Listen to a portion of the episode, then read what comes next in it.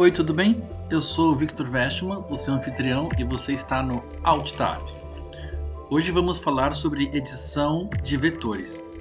Lembra quando você ia na casa do seu amigo da escola e ele tinha sempre a última versão do CorelDRAW? Ou quando ia para as gráficas ou Xerox e todos tinham esse programa instalado? Quando você via os designers usando Macs e praticamente todos usavam Adobe Illustrator? Recentemente lançaram ainda outros programas muito interessantes para editar vetores. Hoje vou apresentar a vocês duas opções de programas para editar vetores no seu computador, uma paga e a outra gratuita.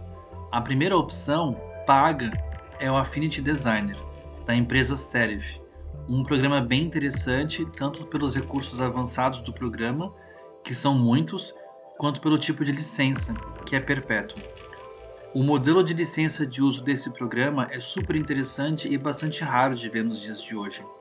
Você paga uma única vez pelo programa e obtém todas, eu disse todas as atualizações do programa para você, sem precisar pagar de novo. Imagina que você compra uma versão do Windows e recebe updates para sempre, ou uma versão do Office e recebe updates forever, para sempre, pagando uma única vez. Quão legal seria isso, hein?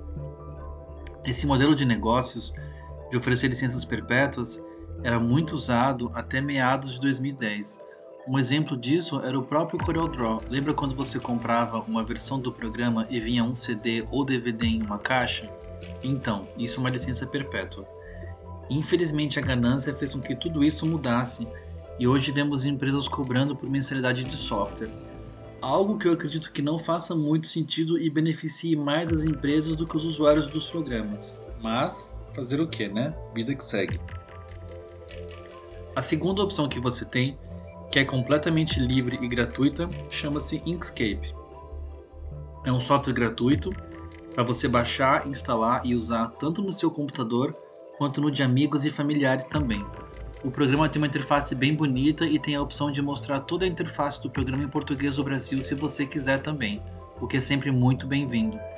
O programa basicamente lida com um formato de arquivo SVG, que quer dizer Scalable Vector Graphics, algo como gráficos vetoriais escaláveis, que é padronizado pela W3C, que é o World Wide Web Consortium, ou consórcio da World Wide Web, da internet, né? Um órgão que acaba regulando uma série de padrões que a gente usa na internet hoje. E ele é aceito nativamente em páginas web também. O programa ainda pode exportar o formato do seu arquivo para PNG, o que é bem interessante. Vale ressaltar que o formato SVG é aceito nativamente em páginas web, mas não apenas. Os outros programas que eu mencionei anteriormente, no começo desse episódio, também entendem esse formato então, CorelDRAW, Adobe Illustrator e Affinity Designer também conseguem importar e exportar no formato SVG. Então, isso acaba sendo muito útil e muito versátil. Os links dos programas estão todos abaixo na descrição e muito obrigado pela sua companhia até aqui. Até a próxima.